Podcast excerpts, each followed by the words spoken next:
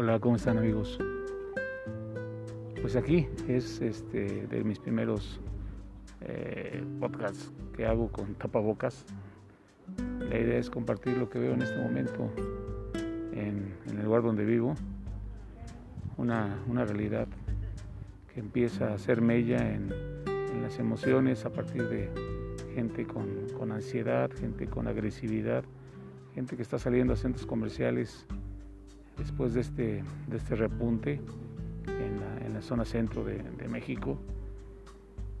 Pero lo más interesante es ver cómo la gente se, se comporta, algunos todavía con cierta conciencia, otros tantos con inconsciencia. Los niños en su inocencia caminan, juegan, corren, gritan. Pero sí es, es, es como sentir que estamos en un sueño, en una pesadilla, todos con tapabocas, algo surrealista y seguramente lo, hemos visto en muchas películas de esas de donde hay catástrofes, virus, epidemias, como la que estamos en realidad ya, ya percibiendo. Aquí la, la, la idea, empezando por mí, es cómo mantener esta congruencia entre una lograr que haya una no desesperación, ser muy categórico en dar testimonio de, las medidas de seguridad que pone cada gobierno, pero sobre todo ser responsable de lo que estamos eh, ejerciendo, porque esto ya en mucha cercanía, al menos de nuestras familias, ha generado ya ciertas situaciones muy, muy, muy catastróficas, ya de pérdidas de vida. Eh, recientemente nos eh, enteramos de algunos amigos que han, a partir de haber ido a alguna, alguna fiesta, algún convivio, se infectaron y bueno, están en este momento crítico.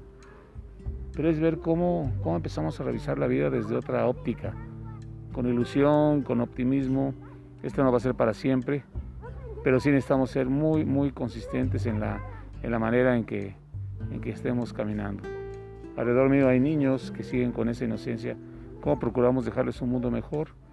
Eh, veo árboles, veo plantas verdes, veo eh, un cielo totalmente azul.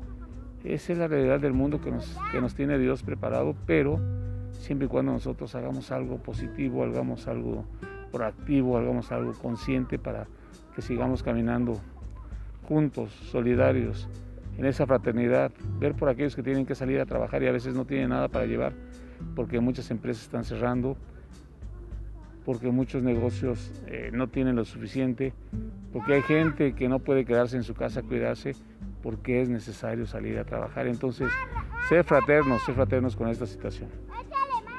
Un abrazo desde esos ruidos eh, de, este, de este eco de échale más en las escondidillas.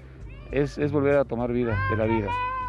Así que por estos niños, por ustedes, por nosotros, cuidémonos, salgamos conscientes hay que protegernos y hay que ser muy, muy, eh, con una mente muy, muy, muy positiva, centrada en que Jesús, María, eh, José, el buen Dios no nos van a dejar, pero pongamos de nuestra parte. Los abrazo, no se pierdan, no se suelten, no se abandonen, quiéranse, abrácense, abracen a los que tienen cerca en la medida de las posibilidades de la, de la sana distancia, pero sobre todo que la paz la paz quede, quede, la paz interior que ustedes van forjando o van manteniendo o van tratando de buscar, sea, sea en verdad una realidad. Cuídense mucho, un abrazo.